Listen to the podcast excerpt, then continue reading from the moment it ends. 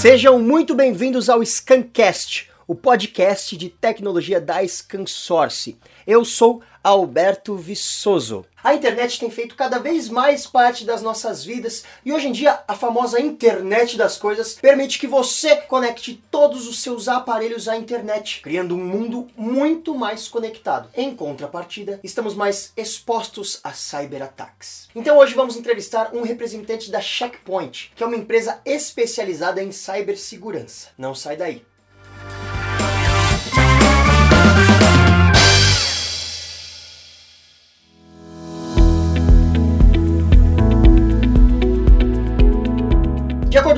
Fornecidos pela Checkpoint, hoje existem mais de 20 bilhões de dispositivos conectados à internet. Além disso, a cada segundo se conectam novos 127 dispositivos. Ou seja, é muita informação. Hoje, além dos seus celulares e computadores, você já pode conectar o seu relógio, televisão, câmeras de segurança, impressora, carro, fechaduras da sua casa, cafeteira e em breve tudo em que for possível instalar um chip. O que por um lado facilita as nossas vidas, por outro, abre novas portas para que os invasores roubem seus dados e causem estragos enormes, tanto financeiros quanto de imagem. Se na vida pessoal isso já é um grande problema, no mundo corporativo ele é muito maior, pois os danos podem levar uma empresa à falência. Com a nova lei geral de proteção de dados, as empresas serão obrigadas por lei a protegerem os dados dos seus clientes de cyberataques, com risco de tomarem multas altíssimas caso não o façam. Uma das principais ferramentas de proteção que as empresas e pessoas podem utilizar é a tecnologia de inspeção em vários níveis de rede, chamada Stateful Inspection. É um firewall que consegue analisar tudo o que passa por ele e filtrar o que pode e o que não pode passar. Antes da criação desse tipo de firewall, a internet era um lugar muito mais exposto. Essa tecnologia foi inventada em 1994 pela Checkpoint, que recentemente lançou uma nova tecnologia de proteção chamada Application Intelligence, capaz não só de detectar, mas de prevenir novos ataques. Para explicar melhor como podemos nos proteger nesse universo de IoT, hoje vamos conversar com o Ricardo Bacelar, que é engenheiro de segurança na Checkpoint. Seja muito bem-vindo, Ricardo. Obrigado pelo convite. Né? Fico feliz aqui em compartilhar conhecimento sobre segurança em IoT.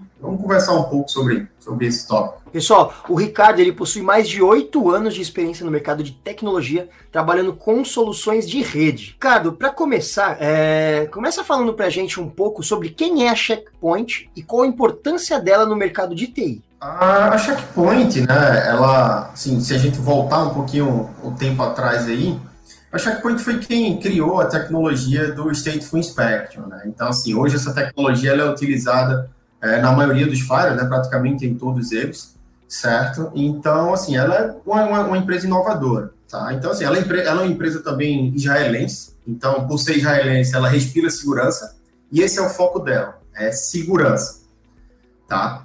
É, trazendo um pouco a realidade para o Brasil, a Checkpoint ela está tá presente aí nos grandes bancos, nas grandes operadoras, certo? E também é uma empresa líder no mercado de segurança pelo Gartner há mais de 20 anos. Então, uma empresa muito consolidada em segurança, tá? E, e como que a internet das coisas, que é uma é prometido como uma grande revolução hoje em dia, né? Como que ela traz mais riscos para a segurança das pessoas e das empresas? É, assim, de forma bem objetiva e clara, é, esse tipo de dispositivo está se tornando o foco dos atacantes. Isso por quê? Basicamente, esse, esses tipos de dispositivos eles são criados aí sem nenhum dado em relação à segurança, é, são criados, é, muitas vezes são mantidos com senhas fracas, né, ou senhas padrões. É, então, assim, é o foco que está levando os atacantes procurarem cada vez mais esses dispositivos, certo? Um exemplo prático disso é o seguinte: imagina aí que, assim, basicamente todas as empresas hoje têm uma TV, uma Smart TV, na sala de reunião.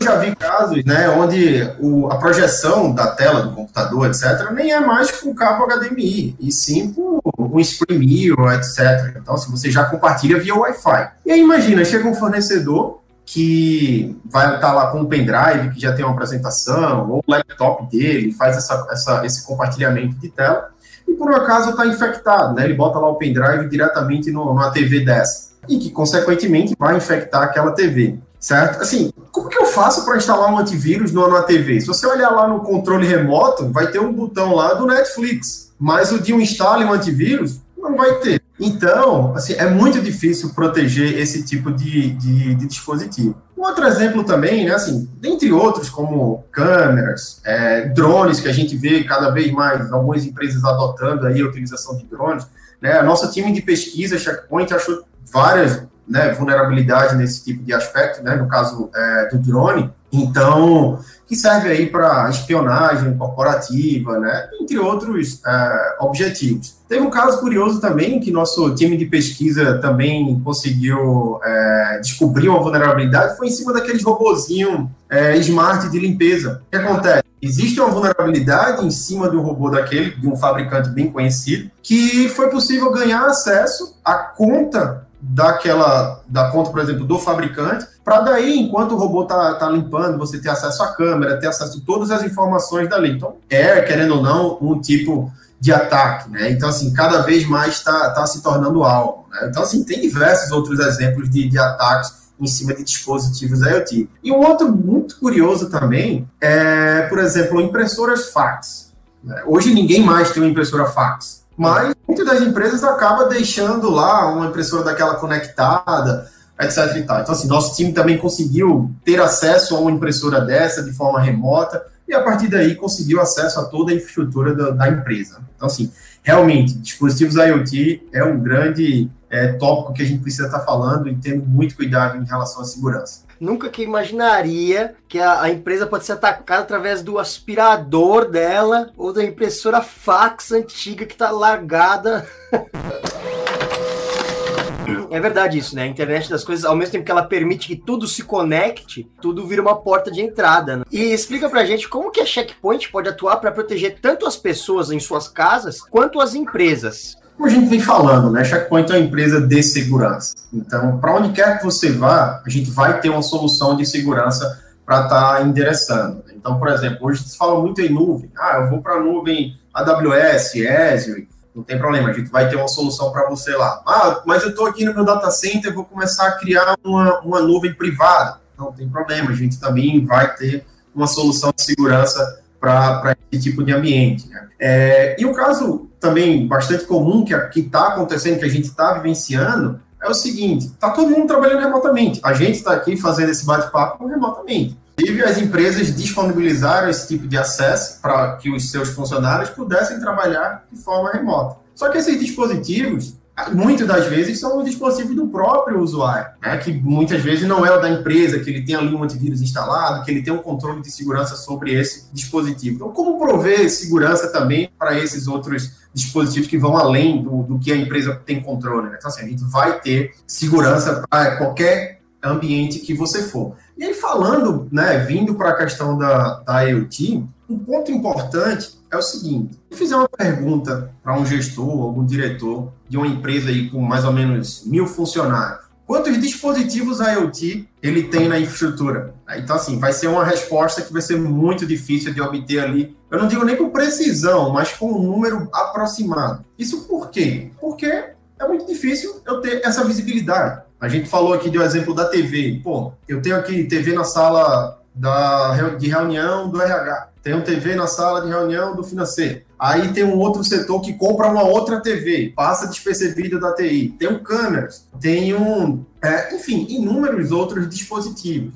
Então, assim, passa despercebido para a TI, certo? O que, que a gente precisa ter para atribuir segurança para esses dispositivos? É justamente possuir ferramentas né, que aí consigam identificar esses dispositivos e aí identificar de que tipo, ah, se é uma TV, se é um robô é, de limpeza, se é um, um, dispositivo, uma câmera, né, se é uma impressora de, de fax, todo esse tipo de, de dispositivo. Para daí eu elencar um certo nível de risco né, a esse dispositivo, né, analisando os protocolos que são proprietários, etc. Então, assim, eu preciso de soluções dedicadas para identificar esses dispositivos. Tá? Então, assim, a gente consegue endereçar esse, esse tipo de controle. Entendi. E aí uma pergunta, por exemplo, a gente quando pensa numa estrutura de rede, é claro, a, a empresa ela precisa ter essa visibilidade de todos os equipamentos que estão conectados a ela, né, a, a, a nuvem, enfim. Mas é, com, com esse exemplo de que hoje os, os, as pessoas estão trabalhando remotamente, digamos que eu estou aqui no meu computador que está ligado na, na rede da minha empresa. Os outros equipamentos que eu tenho na minha casa oferecem risco para a empresa? Olha,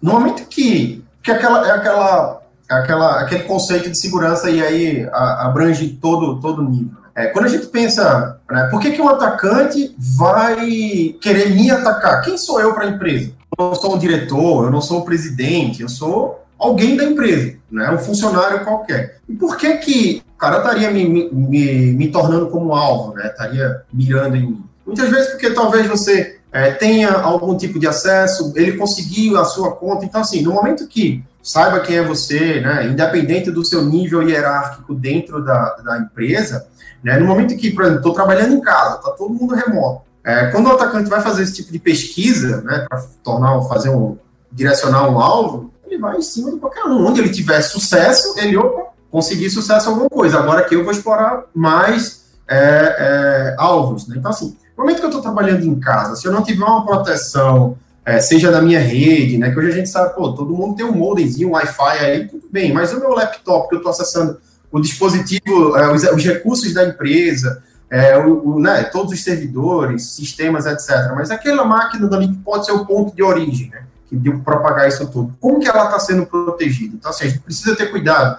É, e é mais conscientização, né, Alberto? A questão de, pô, como é que eu navego na internet, o que é que eu tenho que abrir, é, que tipo de, de sites, links, né? Então, sempre aquele cuidado que é o que a gente precisa ter. Então, assim, a nossa máquina, a gente precisa ter um certo nível de segurança. Então, as empresas que fornecem esse tipo de, de segurança, ou esse tipo de acesso para esses usuários, precisam pensar nisso. E não somente na conexão da casa do usuário para a empresa, mas sim naquele dispositivo da ponta que está sendo acessado. Entendeu? Perfeito, entendi, perfeito.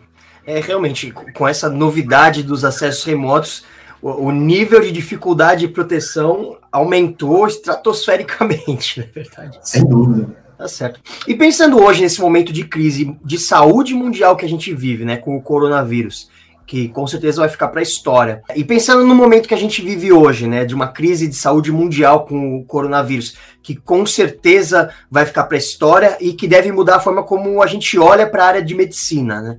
É, como que a Checkpoint pode auxiliar na área de saúde daqui para frente? Perfeito. Quando a gente fala de saúde, também devido à pandemia, né, ao coronavírus, é, a saúde acabou ficando em evidência, não só pelo fato do vírus, mas a gente viu aí diversos exemplos de, de incidente de segurança relacionado ao corona. Se a gente trouxer a realidade para o Brasil, a gente viu aí é, várias tentativas de golpes em cima do auxílio emergencial que o governo estava dando, é, campanha de phishing é, em cima do coronavírus. Então, assim, realmente tornou é, a saúde como um ponto muito evidente, certo? Em relação a cibersegurança. E quando a gente fala de modo geral, esquecendo pandemia, tudo, é, a gente precisa é, levar em consideração que é um segmento muito crítico, a gente está lidando aí com vidas, certo? Então, é, um exemplo prático, eu gosto de fazer muito essa questão do, do exemplo prático, né, que a gente é, usa bastante, que é para trazer essa analogia, trazer algo para a realidade. Uhum. Então, vamos supor que o paciente vai fazer um exame, certo? De rotina, e ok. Aí ele está tudo ok lá, vai lá, faz o exame, e quando o laudo, o médico vai apresentar o laudo, né, da, daquele exame, ele pega o resultado com o resultado de um câncer. O paciente não está esperando aquilo, então aquilo já é um baque emocional. Mas o que nem o paciente, nem o médico sabe é que aquele laudo pode ter sido alterado por um hacker, por um atacante, que ganhou acesso a uma máquina de tomografia, de ressonância ou qualquer outra, e manipulou aquele resultado. Então, assim, é, a gente já tem um dano emocional do paciente, porque até que ele vá fazer outros exames, né, para constatar de fato que ele tem ou não tem o vírus, né, a doença, é, ele já teve um dano emocional. E o, e, o, e, o hospital acaba também sofrendo um dano à imagem, né, que, pô, diagnosticou um paciente com né, um, um, um, um laudo errado, tá? Uhum. Então, é um ponto muito crítico. Né? E qual que é o desafio do, dos hospitais em lidar com, com segurança nesse aspecto?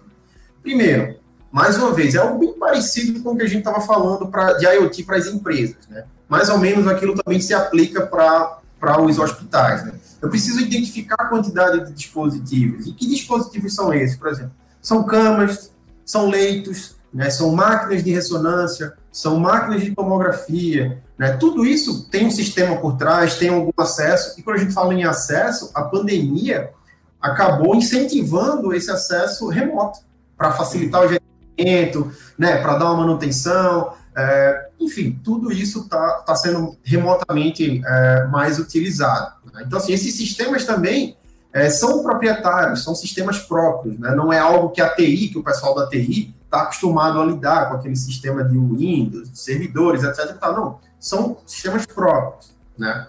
E muitas vezes sistemas legados. Então, assim, a gente precisa é, proteger tanto a TI, né, a rede de TI, como os dispositivos hospitalares. Aí eu preciso o quê? Conhecer a comunicação desses dispositivos, por exemplo, ah, uma cama, é, o que, que a cama está fazendo acessando a internet? Para que, que eu tenho esse tipo de acesso?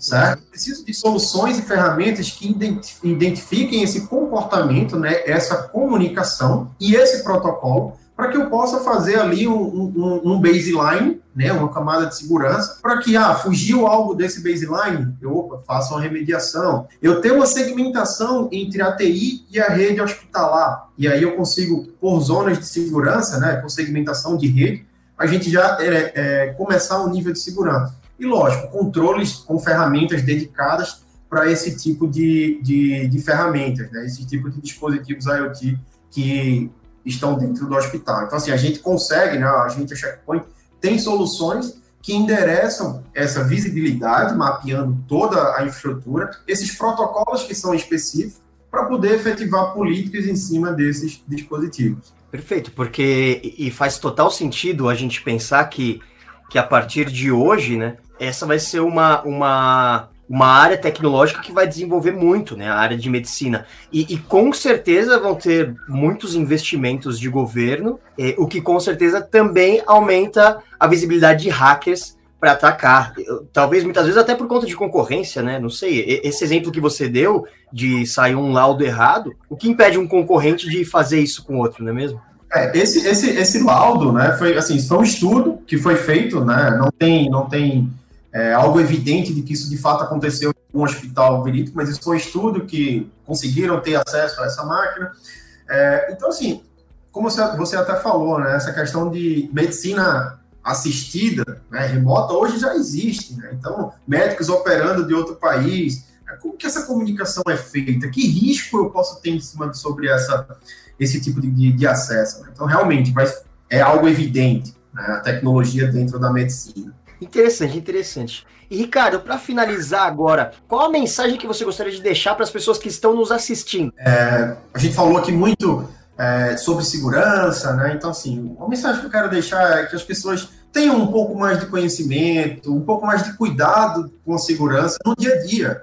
Ao receber uma mensagem, ao receber um link no WhatsApp, né? E-mail. Pensa, realmente eu tenho que estar clicando nesse link, eu preciso acessar isso né? Então, assim, um pouco mais de cuidado em relação a isso. Outro ponto também é com relação às empresas. Né? Muitas empresas que a gente vê, principalmente na nossa realidade no Brasil, é que a segurança, o setor de segurança de uma empresa, muitas vezes é visto como um centro de custo, ou que não recebe muito investimento, muita verba. E que só recebe esse investimento quando acontece um incidente. Né? Então, tem uma ação aí reativa. Né? Então, Assim, esse, esse, esse cuidado que a gente precisa ter. Né? E por último, é, a gente falou aí um pouco dos, dos incidentes, das pesquisas que a Checkpoint tem feito nesses dispositivos, naquele né? caso do drone, do, do robozinho. Então, assim, se vocês quiserem conhecer um pouco mais sobre esse nosso time de pesquisa, é só acessar o site research.checkpoint.com, você vai conhecer um pouco mais sobre nossas pesquisas. Legal, Ricardo, muito obrigado por essa conversa, esse bate-papo. É, eu espero que em breve, quando tudo isso passar, a gente possa se encontrar no estúdio pessoalmente para ter uma outra conversa e um bate-papo desses. Fico feliz em ter participado da, da nossa conversa, né? Foi, foi, muito, foi muito legal mesmo poder compartilhar aqui todo o conhecimento de segurança em relação ao IoT.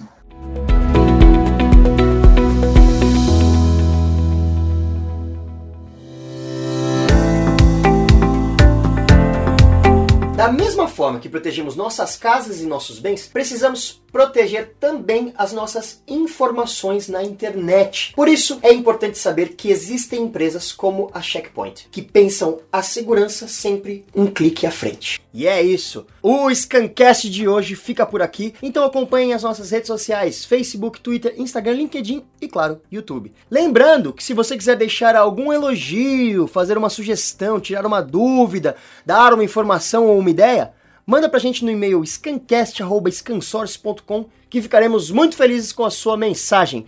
Fiquem ligados e até a próxima!